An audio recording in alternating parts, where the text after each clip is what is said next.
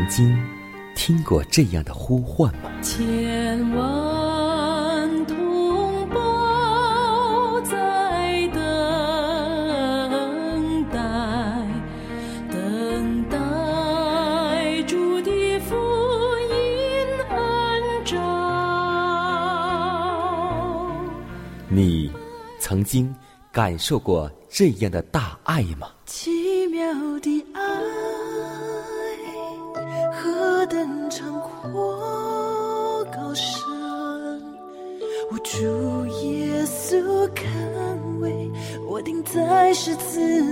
你曾经听过这样的歌声吗？这世间有个千年不变道理，那就是耶稣爱你。你曾经有过这样的渴望吗？如果你曾经，就让我们一同接受着崇高的恩照。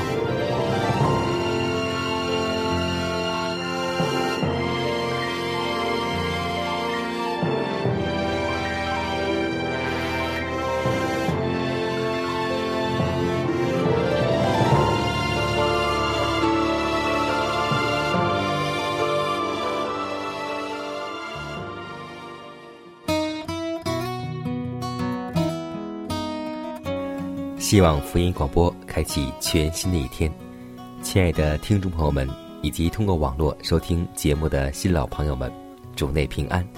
迦南在直播间把问候带给您和您的一家。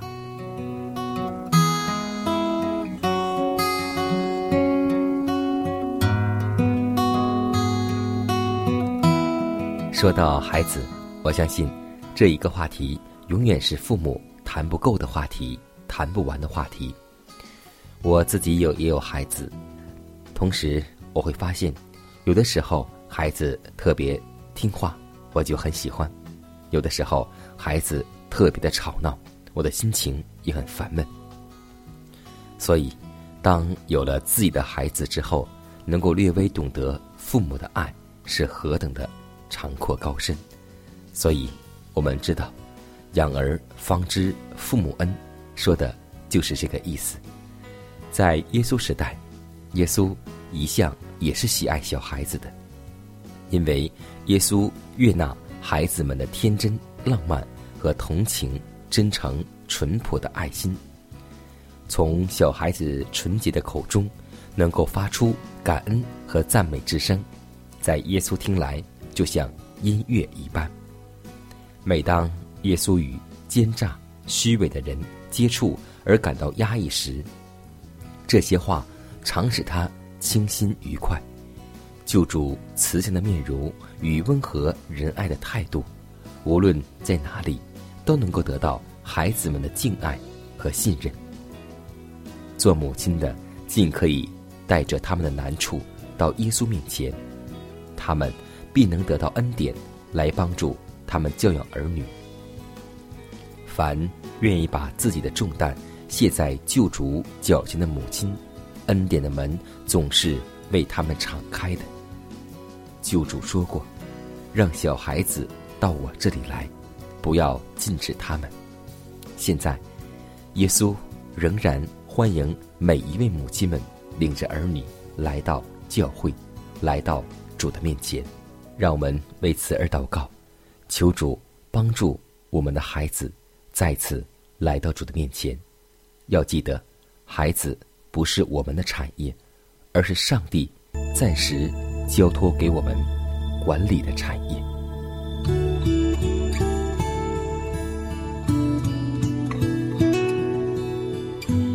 圣哉，圣哉，圣哉！三位一体、独一无二的真神上帝，我们感谢、赞美你的恩典。感谢你带领我们来到新的一天，赐下阳光雨露，养育我们。主啊，我们愿意感谢赞美你，求你在新的一天里教导我们读经、祷告、唱诗、传扬你的福音，为你做见证。主啊，求你扶持我们早日长成基督的身量，谦卑顺服上帝，忠心侍奉上帝，谦卑温柔地服侍人，做光做盐，荣耀我们的天赋。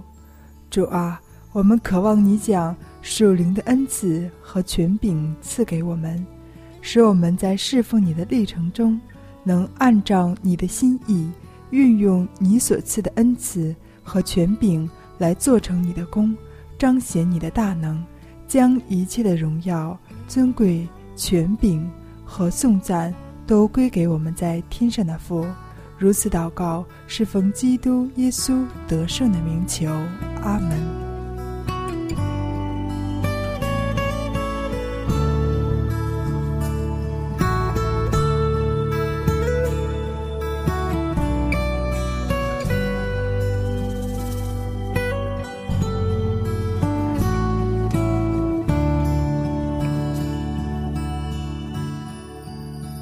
在祷告后，我们进入今天的灵修主题，名字叫“我们一切祸患的起因”。希伯来书三章十三节说道：“总要趁着还有今日，天天彼此相劝，免得你们中间有人被罪迷惑，心里就刚硬了。”请注意“被罪迷惑”这句话，撒旦。往往以良善的外观来掩饰他的试探，你当谨慎，以免屈从试探，一次违背至诚，就为第二次的违背预备了道路，以致一误再误，结果积重难返，不信的心就刚硬了，良知也麻痹了。但愿无人自鸣得意，以为年轻时惯犯的罪。不久便能轻易的放弃了。事实上，绝非如此。所怀藏的每一项罪，都能够削弱品格，并使犯罪的习惯根深蒂固，结果招致身体、心智和道德的败坏。你或许会因懊悔过去所犯的错误，而使你的双足踏上正途。可是，你的心智所受的陶冶和你自己所熟悉的罪恶，会使你很难分辨是非。撒旦必趁着你所养成的错误习惯，一再的攻击你。许多人看犯罪为区区小事，许多人体贴自己的心愿和欲望，随从自己的倾向。而最后做这样的结论：犯罪并不是如此可憎，即使在上帝看来，也不是那么可怖的。表面上似乎是小罪，或已经麻木了的良心，又称之为小罪；而在上帝看来，却是多么的可憎。只有上帝独生爱子的血，才能够将它洗除。这个事实，就给罪。做了正确的估价。上帝绝不会污损自己的荣耀，而来迁就我们的意思和见解。我们必须确切的去迎合他的旨意和观念。上帝的优美和罪的恶性，恰是成为正比例的。上帝所力求的，乃是我们的真正幸福。若有什么事物拦阻我们达到这个目的，他认明这样的障碍必先予以挪除，为要把我们实在的情形向我们启示清楚起见。他或许会挫败我们的意志，使我们的期望落空，使我们经历沮丧和试炼。罪是我们一切祸患的起因。我们若享受于真实的喜乐和平安，首先就必须先清除罪孽。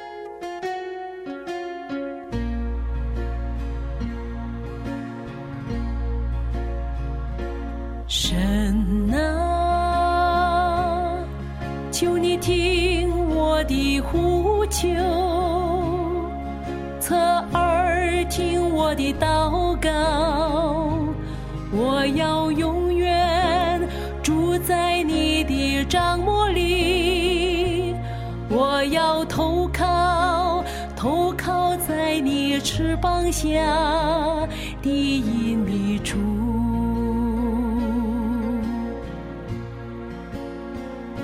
神啊，求你听我的呼求，侧耳听我的祷告，我要永远住在你的帐幕，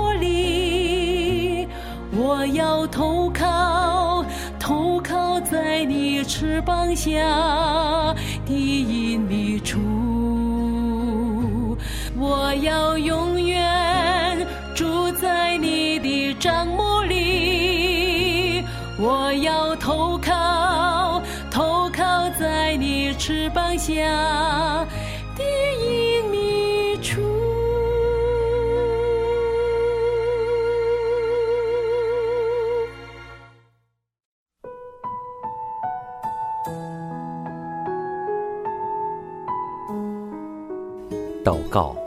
因为我渺小；祷告，因为我需要。亲爱的弟兄姐妹，每一天忙碌的生活中，我们是否经常忽视祷告呢？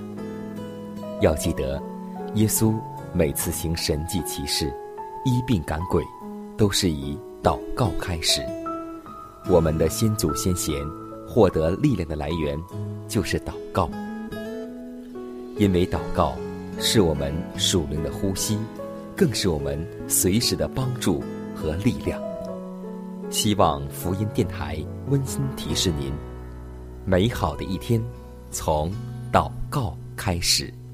祷告，因为我渺小；祷告，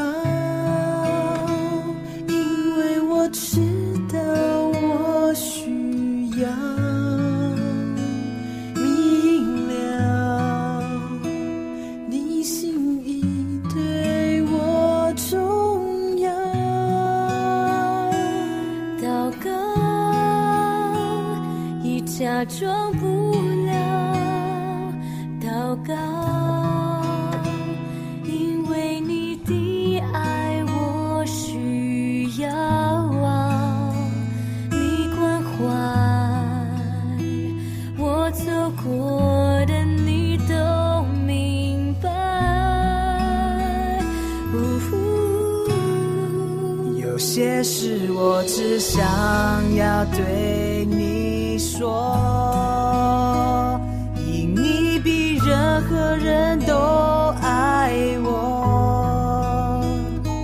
痛苦从眼中流下，我知道你为我擦。在早晨，我也要来对你说，主耶稣，今天我为你活，所需给我，你恩典够我用。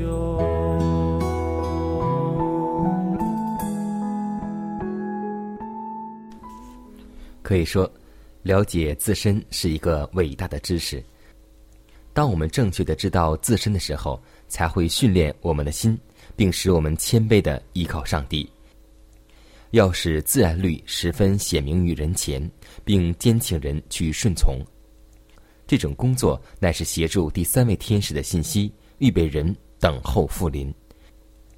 干犯身体的律法实在是一种罪，正如破坏了十诫一样。这两种行为都是破坏上帝的律法。要了解自己在上帝所设计奇妙的人体机器的一举一动上都能够顺从上帝。我们要了解自己，要正确的认识自己的品格，都是很难的。上帝的圣言是清楚的，但以之失于用于自身时，往往便发生误解。有一种易犯的自误之弊，就是以为经上的警告与训诫，并不是指着我们说的。自爱和自恃之心可能会保证我们是对的，然而实际上我们距离符合上帝圣言的要求，真的是很远很远。一个人要了解自己，的确是一件非常困难的事。我们务须仔细的醒察，看看是否有必须放弃的事物，然后在我们努力放弃自我之时，我们宝贵的救主就必给予我们可能做得胜者所需要的。帮助，让我们共同进入主的同在，来思想下此时此刻我们到底应该放弃什么呢？我们若彼此相爱，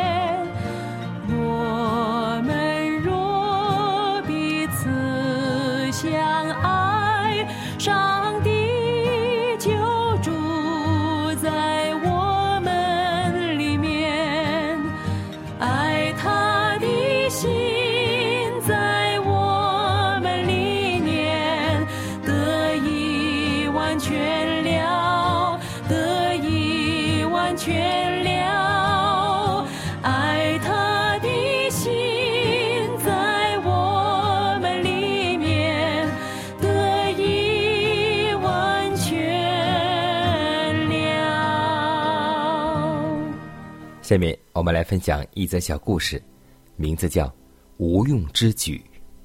意大利富商安东尼·弗瑞罗生前听过不少人因休克而被活埋，于是呢，他在遗嘱当中这样吩咐：他的棺材是必须配备最先进的麦克风、扩音器和喇叭，以备不时之需。他的家人遵照遗嘱。花了七点四万美元，为他的棺木配备了先进的通讯系统。万一他真的活过来，可呼叫地上的亲人开棺救他。可惜，他死后，永远没有用得上他。马太福音六章二十七节告诉我们说：“你们哪一个能用思虑使寿数多加一刻呢？”这点小事，我们尚且做不到，为什么还忧虑明天呢？所以，让我们记得，明天自有明天的忧虑，我们不要为明天而去忧虑。求主帮助带领我们，让我们把这一天能够容神一人就足够了。